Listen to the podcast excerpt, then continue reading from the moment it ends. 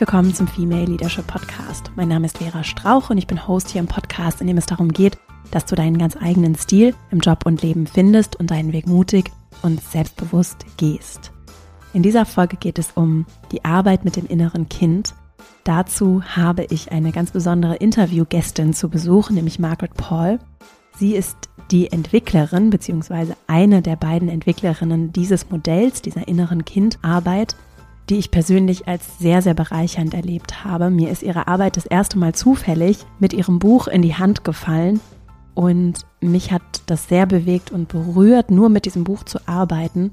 Und seitdem arbeite ich ganz regelmäßig und auch in indirekter Form in meinen Kursen, in meiner Arbeit mit diesen Inner Bonding Ansätzen, über die wir in dieser Folge gesprochen haben. Und Margaret ist Psychologin, Psychotherapeutin, hat gemeinsam eben mit ihrer Kollegin Erika Chopic diese Therapiemethode des Inner Bondings entwickelt und das ist sehr, sehr kraftvoll und auch sehr individuell, was ich dann damit mache, was mich persönlich bewegt, ganz tief und vielleicht auch zurückhält, beeinflusst und es ist wirklich ein ganz herzerwärmend und gleichzeitig aber auch intellektuell stimulierendes Thema und ich bin unglaublich froh, die Gelegenheit gehabt zu haben, mit ihr für mein Buch zu sprechen und unser Gespräch haben wir aufgezeichnet, sodass es hier heute im Podcast erscheinen kann.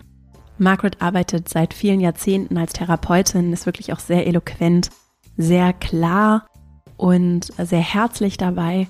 Ihre Arbeit hat auch viele andere kluge Modelle inspiriert und ist wirklich äh, etwas Vorgedachtes, das es schon seit Jahrzehnten auch gibt.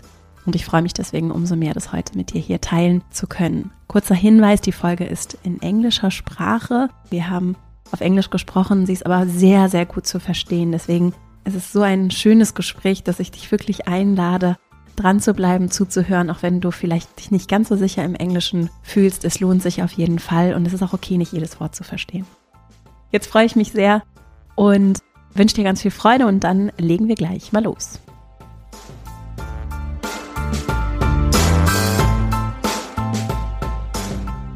Welcome to the show, Margaret. I am so happy to have you here.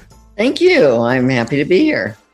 Your work with the inner child, I, I read the book, I read the workbook, I worked through it, and this whole inner bonding process, it really changed me. I was uh, deeply impressed by your work and how practical it was, but also how deeply moving and transformative by that. So I am very excited to talk to you today.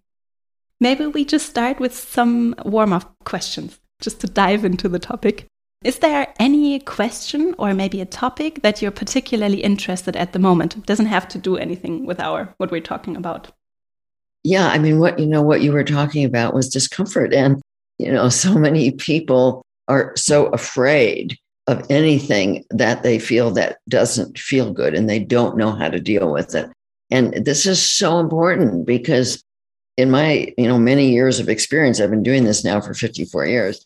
Our discomfort has very important information for us, and that it's letting us know that we're what in inner bonding language we're uh, we're abandoning ourselves. We're not loving ourselves. We're not taking care of ourselves. It also lets us know things that are happening externally. It lets us know things that are happening with people or situations. So discomfort is not something to avoid. It's mm-hmm. something to learn to embrace. And of course, we can talk more about that. Love that. Do you remember a situation where you felt particularly uncomfortable? Oh, yeah. when you would like That's a funny question because I spent, uh, I was uncomfortable most of my life until, yeah. um, until inner bonding, until spirit actually brought through inner bonding to Dr. Erika Chopich and I. I had spent most of my life uh, being very anxious, feeling very insecure, uh, feeling very uncomfortable with people, with my family, just, you know, most of the time not feeling safe, not feeling comfortable. And so, yeah, I mean, I can pick many, many situations of discomfort. I don't have that many now in my life, which is great because I've learned to attend the moment I feel anything other than peaceful and, and full inside. I've learned to attend to the discomfort. I mean, mm-hmm. there's always going to be discomfort in life. There's there's always going to be things that are difficult, but I don't hang out in that feeling anymore the way that I used to. But, you know, I can say that probably the time in my life where I, I felt the most discomfort was in my marriage, probably after about 20 years of my marriage, when I finally started to recognize that I was giving myself up, that I was caretaking everybody my kids, my parents, my husband, my clients, and I was getting very sick. Mm-hmm. And, and so that creates a lot of discomfort. Mm-hmm. And, and that's when I started to seek, because I had had so much therapy, just so much therapy, but still, I was getting very ill and a lot, and still anxious, still depressed, still feeling insecure after all that therapy. So it was at that time that I started to seek a real process. And that's when inner bonding came in. And that's when I started to practice it. And that's when my life changed. Maybe you can just describe what inner bonding means in a yeah yeah so inner bonding is a six step pathway uh, it's a very definitive process where if people learn and practice these six steps they're going to um, learn to get present with their feelings, uh, no matter how uncomfortable they are. They're going to learn to embrace um, all of their feelings as information. Um, they're going to learn how to take responsibility for their feelings rather than avoid them. Um, they're going to learn uh, how to access a higher source of love and wisdom to help them understand how to heal their false beliefs, and what's loving to themselves. And they're going to get the strength to take loving action for themselves rather than abandoning themselves because it's, it's really self abandonment that causes most of our pain. There's two kinds of painful, uncomfortable feelings. There's the feelings we cause, which in inner bonding we call the wounded feelings. This is feelings like anxiety, depression, guilt, shame, anger, aloneness, emptiness, jealousy. These are the feelings we cause from acting uh, from our ego woundedness, from our false beliefs. And the pain, that pain that we feel is actually our soul, which is the feeling part of us, our inner child, letting us know that we're abandoning ourselves. And so those feelings are very important. And then the other kind of feelings are the feelings that come from life that we're not causing.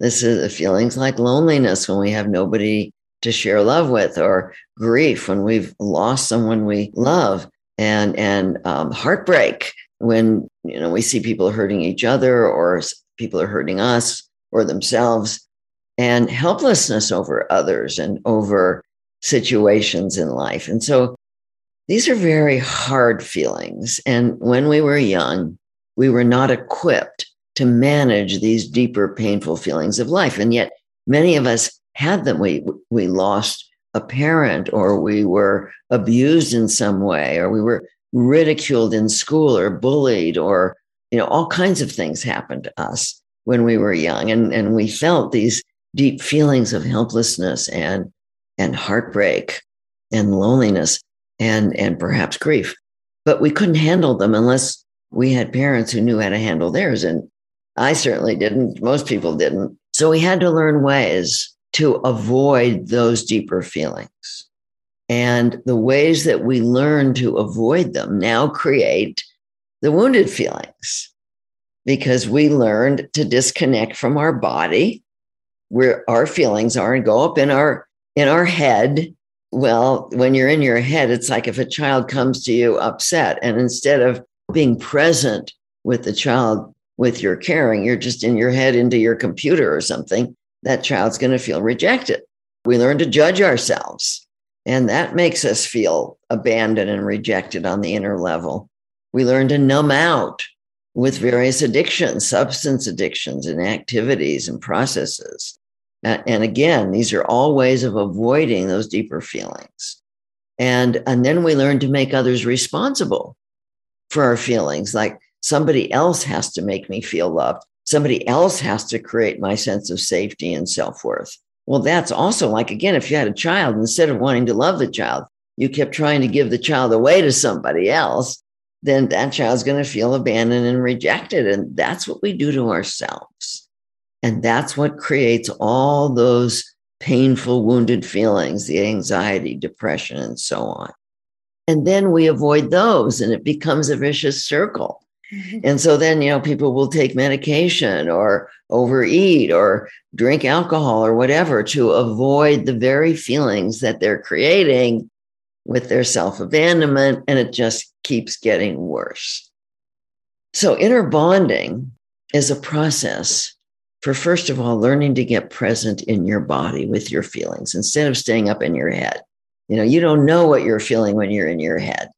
And so many of the people that I work with, I say, you know, take some deep breaths, go inside your body. What do you feel?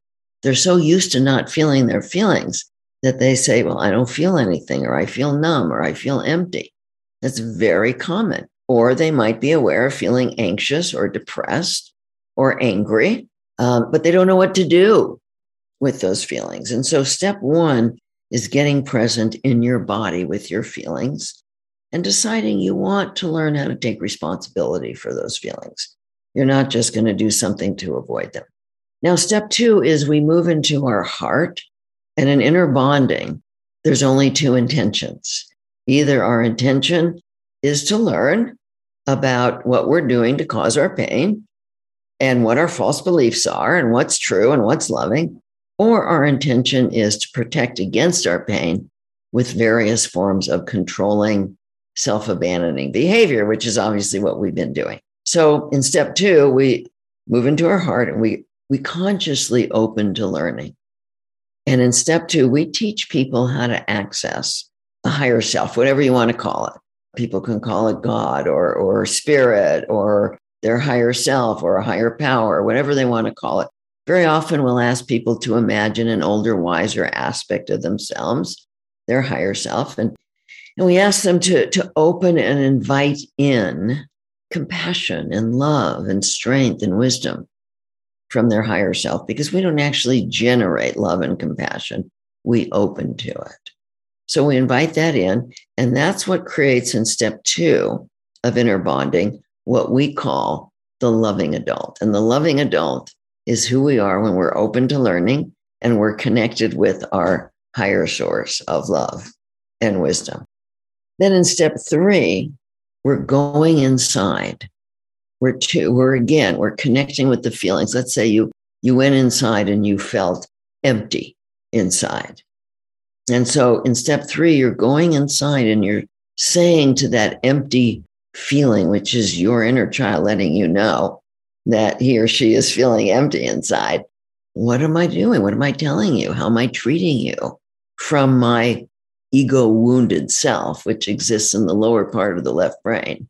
That's the part of us that's usually in charge, what we've learned to do from our false beliefs. So we're asking, what am I doing? How am I treating you? What am I telling you? What am I not doing? That's making you feel empty inside. Well, if we go inside and if that part of you is willing to, to open to you, which it may not be if it doesn't trust you, but if it does, it might say something like, well, you, you ignore me. You know, you, you don't, you don't even know I'm here. You don't love me. You don't like me. You hate me. You judge me. You, you've put me in a cage. I, I'm not allowed to be who I am. You've silenced me. See, and so there's so many things that that inner child might say when we're really open to learning about our anxiety, our depression, our anger. I mean, maybe you know, so many people, they think their anger is coming from somebody else. But if they were to go inside, that inner child might say, I'm so angry at you because you don't take care of me. You don't stand up for me. You don't give me a voice. You let people treat me badly. I'm angry at you for not taking care of me. And then when we don't listen, we project that anger out onto others and blame them because most people haven't learned to take any responsibility from their feelings and learn from their feelings. So once we understand what we're doing, we go a little deeper. We go into that wounded part of us that's in the lower left brain, the lower amygdala, and we're asking now now we're looking for the false beliefs and we're asking let's say that that we're finding out that we ignore our feelings and we judge ourselves. And then we're asking, well, there must be a good reason that you're ignoring the feelings and that you're, you know, you're judging yourself or you're putting pressure on yourself or you're telling yourself you're not good enough or that you've got to be perfect or you've got to do everything right or you better impress these people. Why are you doing that? And that wounded part might say, well, I have to do everything right so that people will like me and then I'll be okay. And this will indicate a big false belief that our sense of self is in what other people think of us rather than whether or not we're loving ourselves or abandoning ourselves. And so there's many false beliefs in there about who we are, about being able to control people, about what our higher power is. There's many, many, many false beliefs. Well, this is a process for uncovering them. And it's not actually that hard, it takes practice. But let's say we uncover the belief that if I'm perfect, then I can have control over people liking me or loving me, and then I'll be okay. That's a really common belief. Well, then in step four, we again open to our higher guidance. And we're asking two questions. One is, what's the truth about that? Is it true that I can control how people feel about me? Is it true that there's such a thing as being perfect? Is it true that judging myself will get me to do everything right? Is it true that other people liking me or loving me defines my sense of worth and gives me my safety? there's a lot of false beliefs there.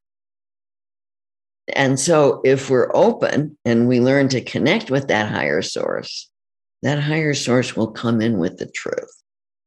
And that's how we start to deal with our false beliefs that no, indeed, we don't have control over how people feel about us. And there's no such thing as perfect. And putting pressure on ourselves and judging ourselves only makes it harder for us to to be productive and to be who we are and to be creative so there's there's so many false beliefs that we can go to the truth about with our higher guidance and then we ask what would be loving to ourselves and your higher guidance might say well start to notice your feelings start to notice your judgments start to connect your judgments with your emptiness with your anxiety, with your numbness. You start to make the connection between these uncomfortable feelings and how you're treating yourself.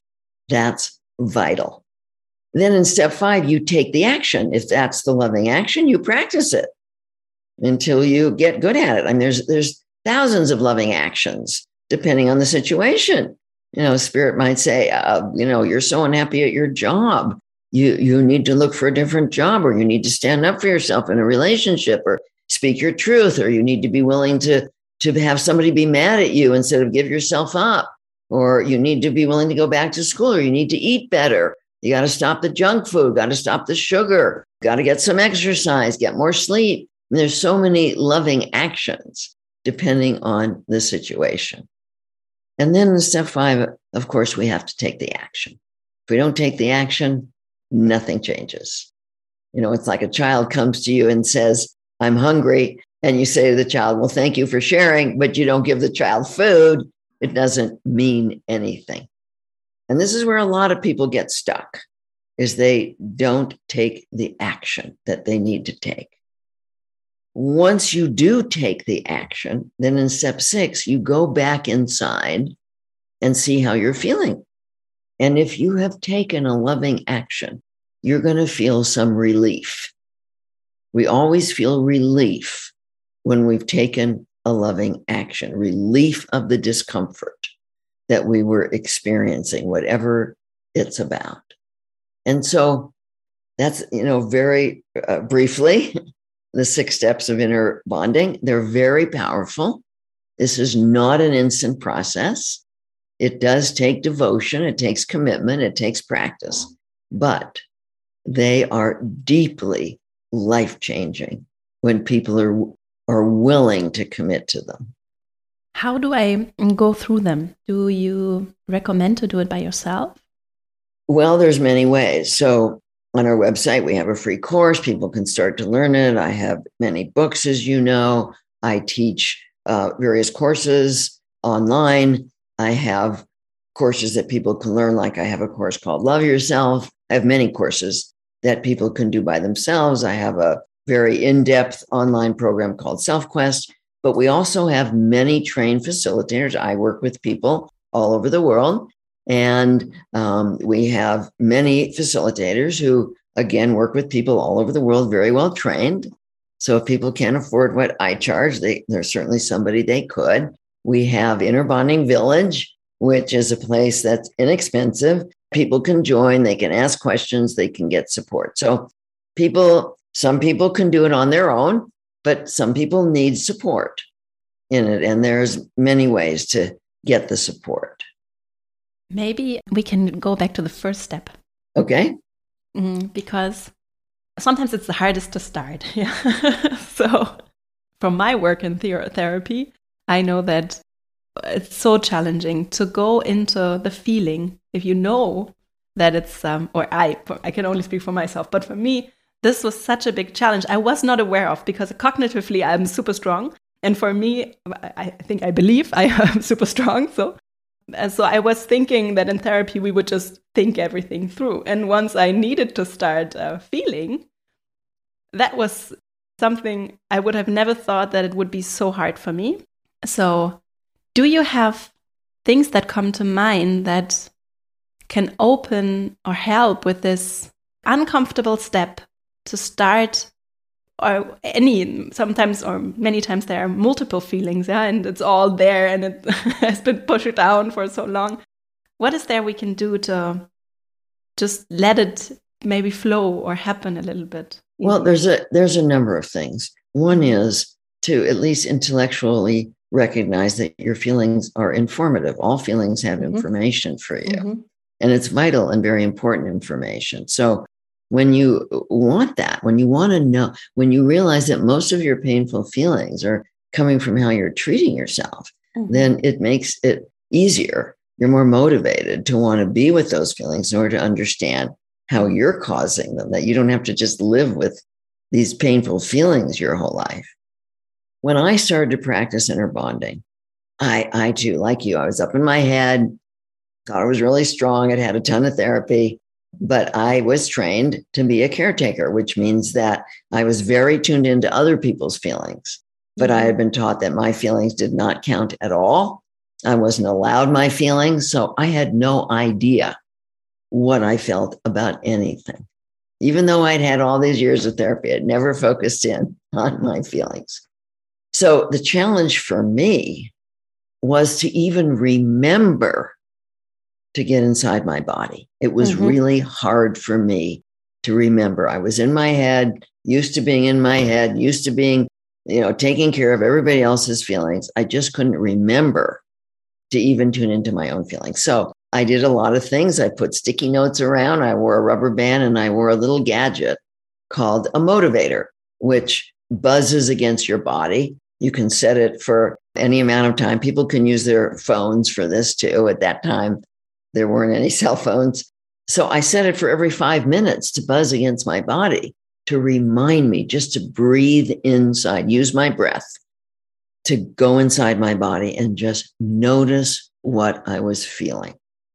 And once I noticed, since I since spirit had downloaded inner bonding, then I knew what to do after that. I knew to do the steps of inner bonding, but I had to notice them in order to even do the steps. And so I set the motivator for every five minutes, then every 10 minutes, and every 15, and half an hour. And eventually it did take time, but eventually I trained myself to live in my body, not in my head. But people have to have patience and determination because it doesn't happen all of a sudden.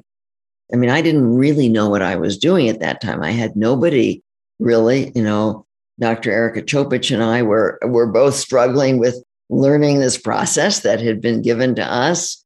And neither of us had spent a lot of time in our bodies with our feelings. And so it took me, I'd say, a good two years because I didn't have, I didn't have anybody helping me. Now the people I work with can do it a lot faster. But at that time, uh, I had to be really determined. But now, and, and see, that's made a huge difference in my life. It's what I call having your inner baby monitor on. Like, like if you have a baby and you really want to be a good parent, you don't just put the baby in bed and go out to lunch, right? So you have a baby monitor on and the baby cries and you go and pick up the baby and figure out what does the baby need? Uh, you know, does the baby need a diaper change or is the baby hungry or need to be rocked or whatever? So now I call it having your inner baby monitor on where you're listening for anything other than peace and fullness. And the minute you feel that, you're inquiring about what what's happening. How are you treating yourself? Or what's happening with somebody else? It's the same thing like with the baby. You know, it was really amazing to me when I had my first child. I had been a very deep sleeper, but from the moment my son was born, I really wanted to be a good mom. And from the moment my son was born, all he had to do is go, eh, and I was wide awake. I heard every little peep. It took no practice at all. And that's because I was very motivated. It was really important to me to be a loving mom. But for most of us, we're not motivated to be loving to ourselves. We've never recognized that that's our responsibility. We're devoted to having control, whether it's with anger or blame or compliance, giving ourselves up, some way of having control, doing everything right, being perfect, over getting love rather than being loving. Now, with a baby, you know it's not that baby's job, or I hope most parents know it's not the baby's job to give them love. It's the parent's job to love the baby. Well, it's the same thing on the inner level, except most people don't know that and don't think that. But really, when people really want to be loving to themselves, it doesn't take that long to learn to get inside their body. And that's why, for me, this picture was so strong with this inner child because just to imagine there's something inside of me that needs care, that it's not, and you use this picture of the grown up, no? So you have this grown up person, and we are supposed to play grown ups. That's, I can so connect to that because I feel like at some point it was just expected that I am a grown up now and I behave in a certain way. And there, I feel such a relief when I hear and I get somehow external confirmation also for something that I think we deeply inside of ourselves already know. Yeah, that it's not true if we play to be someone that we're obviously not. And that maybe is also too one dimensional for being honest and for being truly alive. So I find it so helpful, this picture. And I was wondering, is it because for me, sometimes it makes it easier. To, I don't say I'm there yet, but it makes it easier to be loving with myself when I connect to the fact that I'm also doing it for others. So to be a good mom, I know that I need to be loving myself so that I that I don't get into the position of needing love from him and also for my partnerships, my friendships, the people I work with. That helps me. Yes, that's it's very helpful. That's very motivating. It's important for people to understand that this lower left brain, this this is the part of us that is naturally instinctive regarding fight or flight. This is an instinctive mechanism. But what happens is that we absorb false beliefs, and that becomes the wounded ego part of us. And that part thinks that's who we are because it decided a long time ago that we're not good enough. Because if we weren't loved, like I didn't get love as I was growing up. So I decided that I didn't get love, not because my parents didn't know how to love me, but because I wasn't good enough. And that's the basis of this wounded self that there's something wrong with us. We're, we're defective, we're unimportant, we're not good enough. That part of us, that's the false self that we created as part of our survival. And so that's that part you're talking about. That's, you know, that's, that doesn't have depth, that's superficial. That's the part that's very controlling. That's the point of that part is to have control over getting love, avoiding pain, and feeling safe. That's the agenda of the wounded self. And because it's already decided that who we are in our soul is defective, it doesn't, it just completely disconnects from that part of us, doesn't even know anything about it. With inner bonding, we learn to, to discover the beauty of our true self, our soul, the spark of the divine that's within each of us. The, we're, we're each an individualized expression of the divine. That's our soul. And that soul generally communicates through feelings. That's what we call the inner child.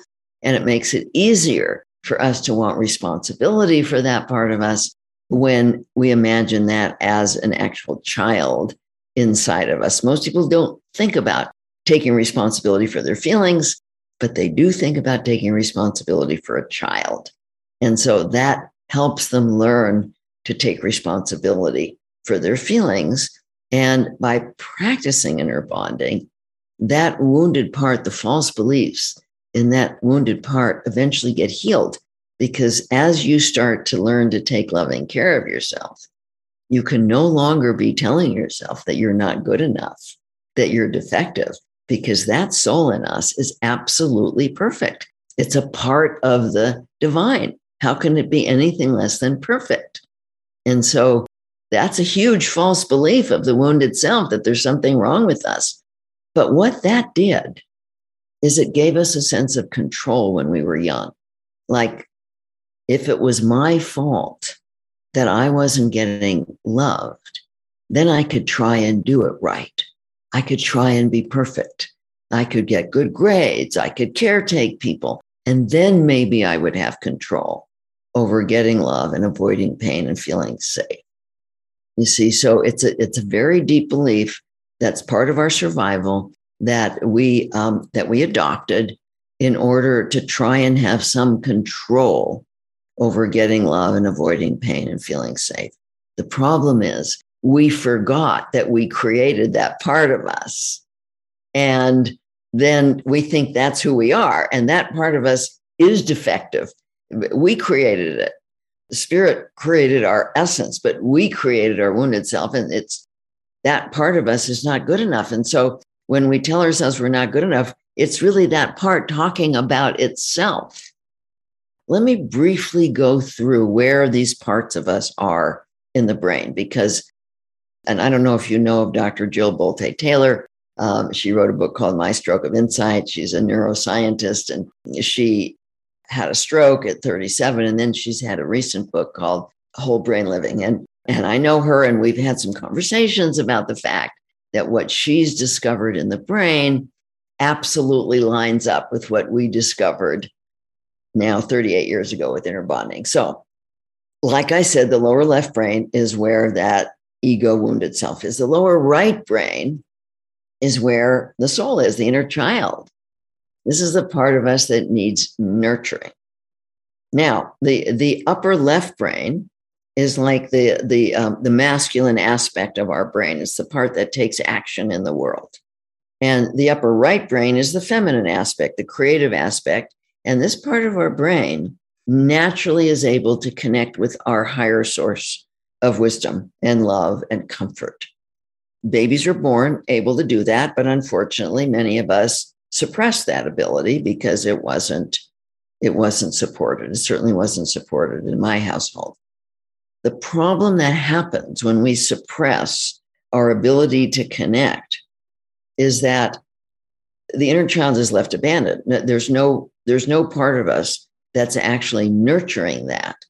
And the actions of our higher left brain are now being informed by our lower left brain, which is young.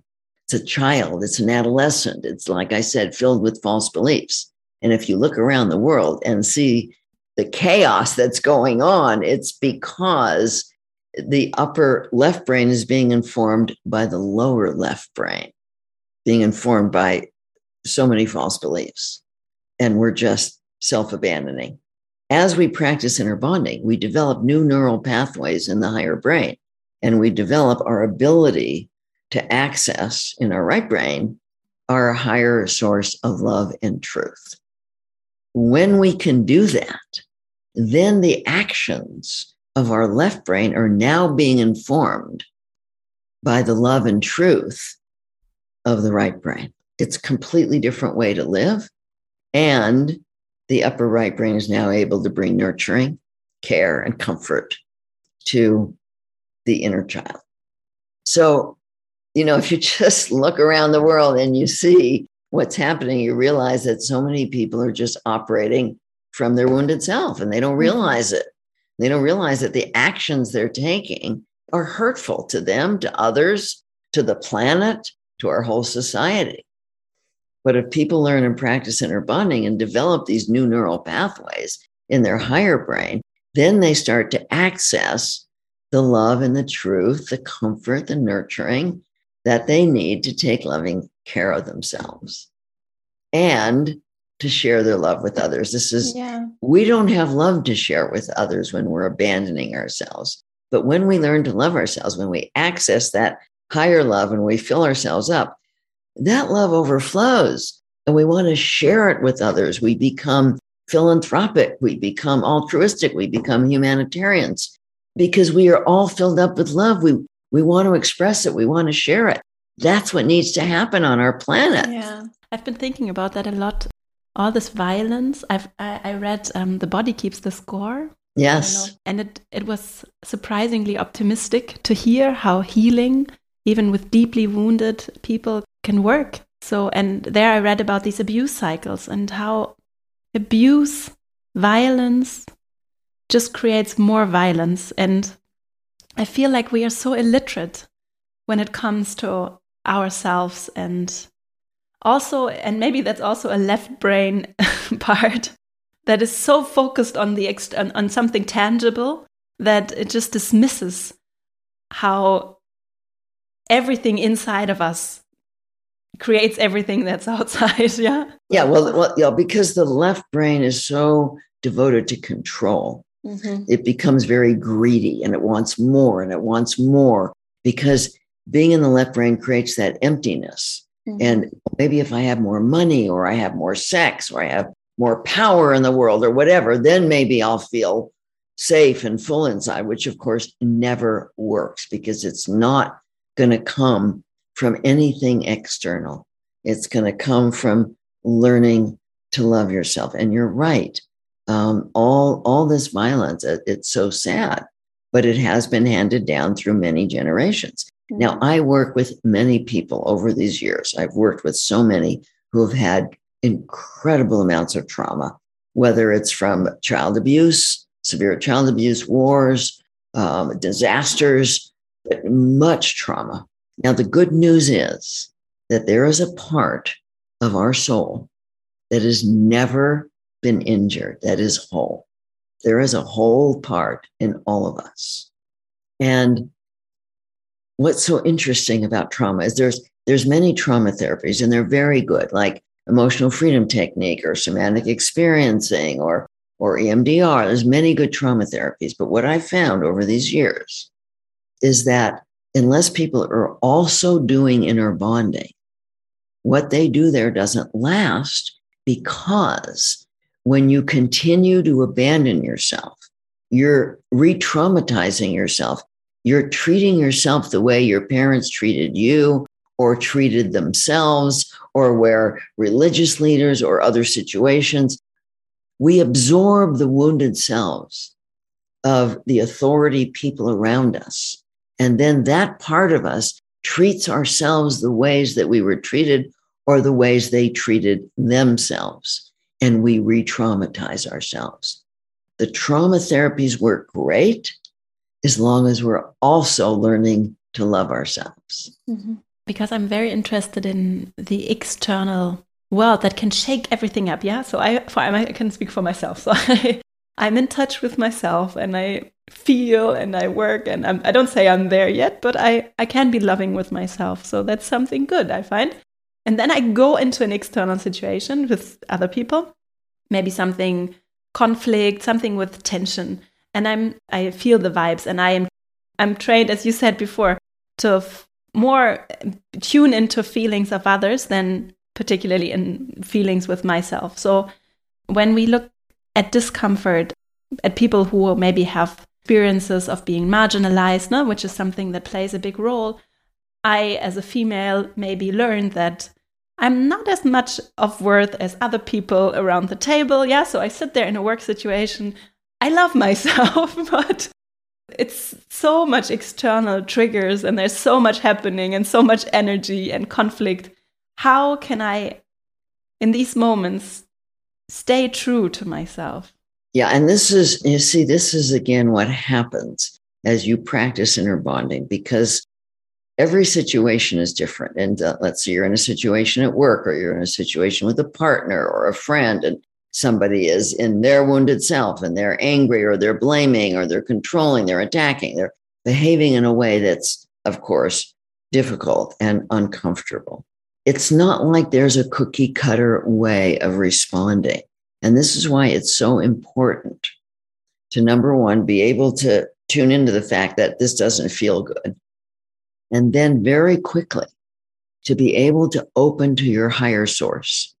As people practice this, they realize that that higher self, which does know what to do, is always there.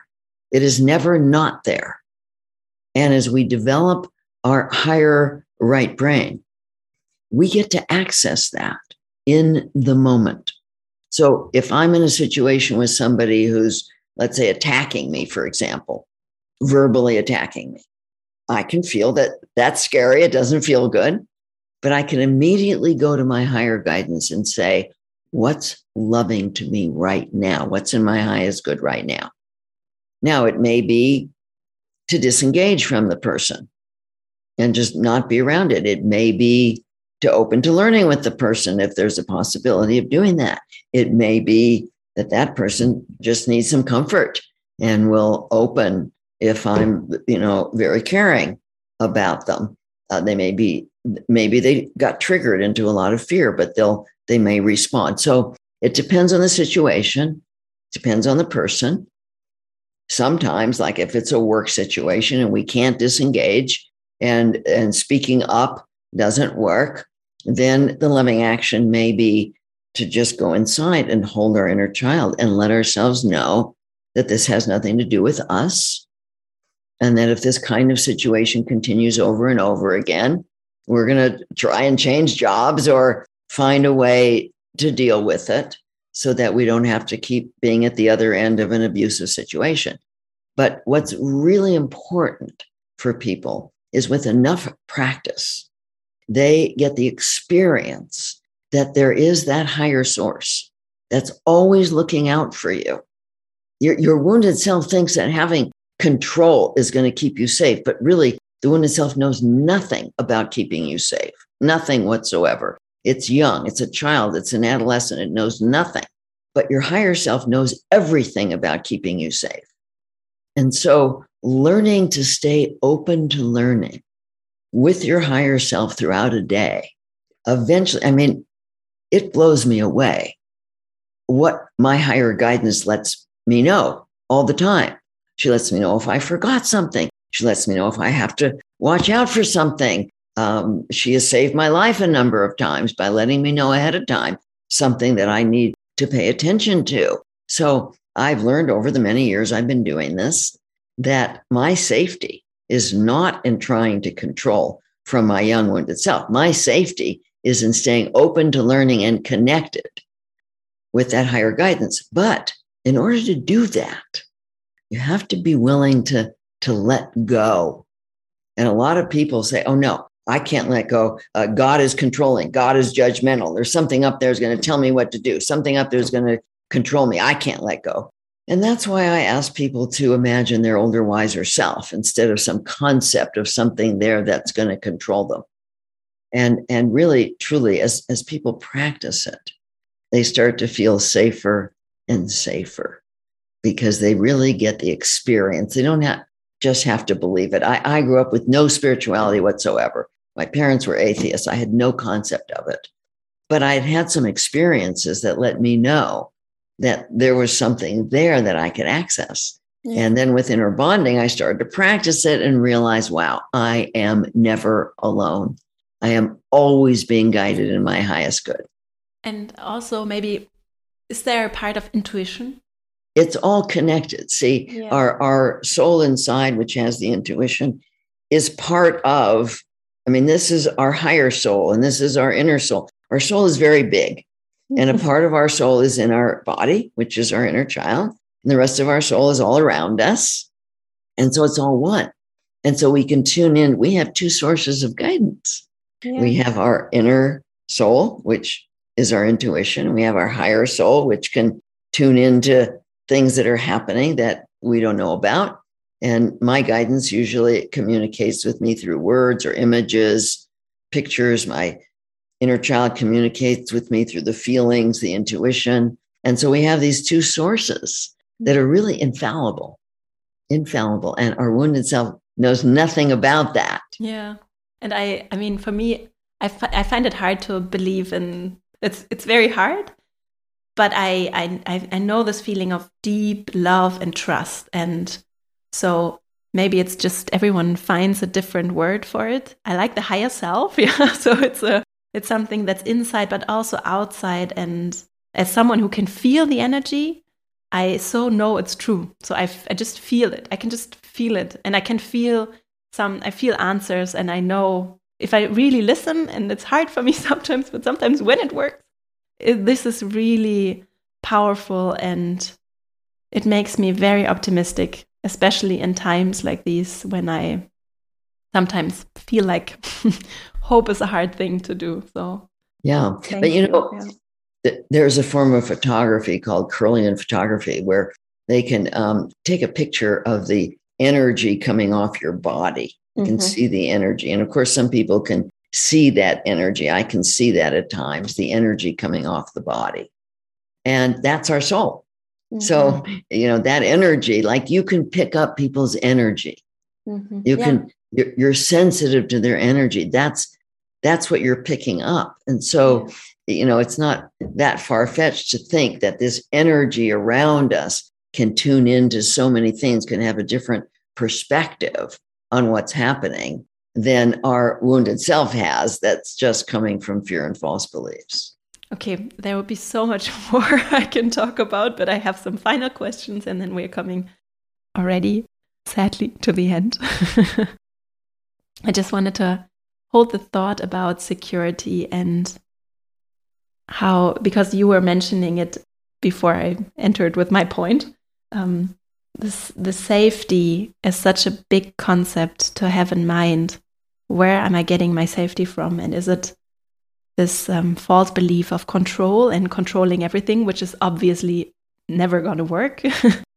or do I find the alternative and open up for exploring that however I might call it, feel it, experience it, find that very um, beautiful.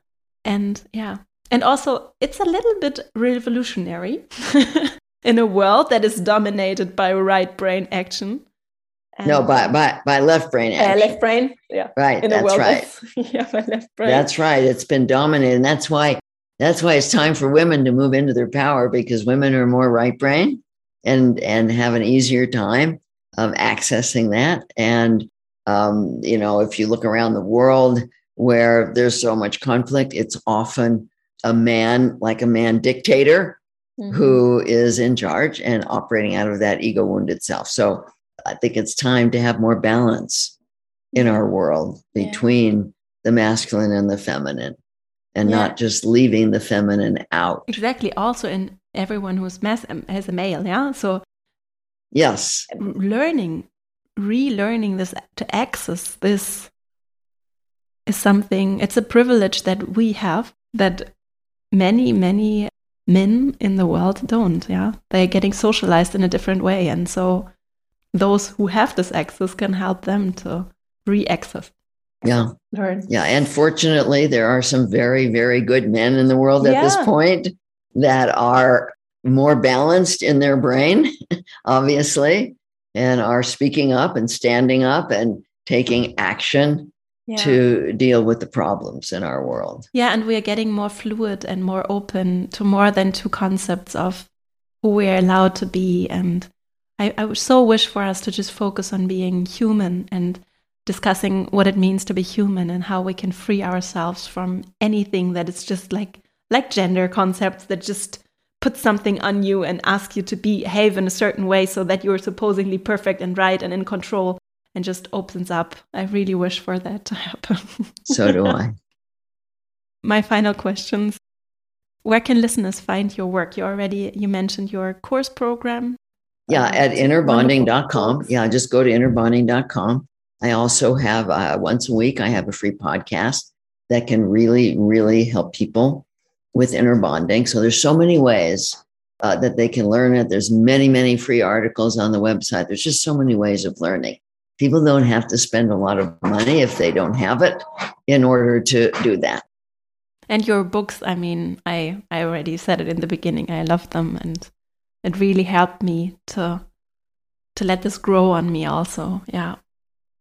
Do you have books that come to my mind that changed your way, uh, how in the way that you see the world? I do. In fact, one of them, um, Man's Search for Meaning by Viktor mm-hmm. Frankl. It's one of my favorite books. Has been a guiding light in my life. And um, and then there's books that people wouldn't know about. There's one called Oh, Authenticity and Reality is one of them by a man named Bill Ofman. But you nobody can find that. I, I at that time I was really doing in depth work with humanistic existential psychology. And these books were very powerful in my life. Your topics, as I, I said, I find it revolutionary and to a certain extent to just, ah, to just uh, speak this truth that I think we deeply know is, is true. That makes other people uncomfortable as well, right? Sometimes it does, but you know, more and more people around the world are embracing inner bonding, which is wonderful because there's been so much unhappiness that I think so many people are ready for something revolutionary. Yeah. How do you deal with people that are maybe reacting defensive or feel threatened? I, I don't I don't try and control anybody. I don't try to convince anybody. You know, there's so much information that if they really want to learn it, they can do it. But it's not my job to convince anybody to practice inner bonding. And if you make someone feel uncomfortable, is that what you would recommend? If I transfer it to my world, it's like I'm a female, I come into a room full of men and I threaten them if I want to or not sometimes. Huh? It doesn't have to be that way. So they feel uncomfortable just sometimes just by my existence or the way I speak. That's so, right. Or the um, way you look. Anything really. And this form of being uncomfortable and, and feeling it in others that I do it to them. You can notice it, you can feel compassion towards them, that they feel inadequate, that they feel insecure around you, they feel less than or they wouldn't be uncomfortable. But that's their issue. That's not your issue. Is there anything you would have done or would like to do that you think I, myself, or the listeners should do as well? Anything? See, I, I do what I like to do, but I just really want to encourage people to, uh, to find out who they are in their soul and manifest that, to discover their creativity, their beauty, their brilliance. Everybody's got brilliance inside of them. Everybody came here to manifest the gifts that we've been given and to just continue to explore that and discover that. Thank you so much for everything, for your work and the interview. Thank you. You're welcome. You take care. Ich hoffe sehr, dass dieses Gespräch auch für dich eine Bereicherung war. Für mich war es das auf jeden Fall und ich habe auch tatsächlich die Arbeit mit dem Buch von den beiden Frauen sehr gut arbeiten können. Und es hat auch mich in meiner Arbeit sehr geprägt und findet auch in meinen Kursen indirekt immer wieder statt. Insofern die Einladung nochmal, diesen inneren Dialog für dich einfach vielleicht als ein Thema zu erkennen.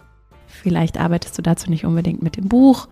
Vielleicht reicht dir einfach diese Folge auch schon, um ja, vor allem auch die Gespräche, die du mit dir selbst führst, vielleicht nochmal aus einer anderen Perspektive wahrzunehmen und auch ernst zu nehmen als etwas, was eben ein wichtiger Teil deines Lebens ist und was eben auch aufmerksam, achtsam geführt werden darf, liebevoll geführt werden darf.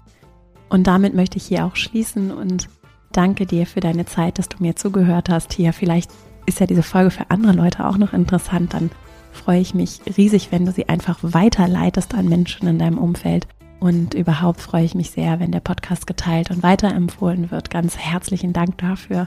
In diesem Sinne eine schöne Woche wünsche ich dir. Ich freue mich riesig, wenn wir uns die nächste Woche wieder hören. Bis dahin und alles Liebe, deine Vera.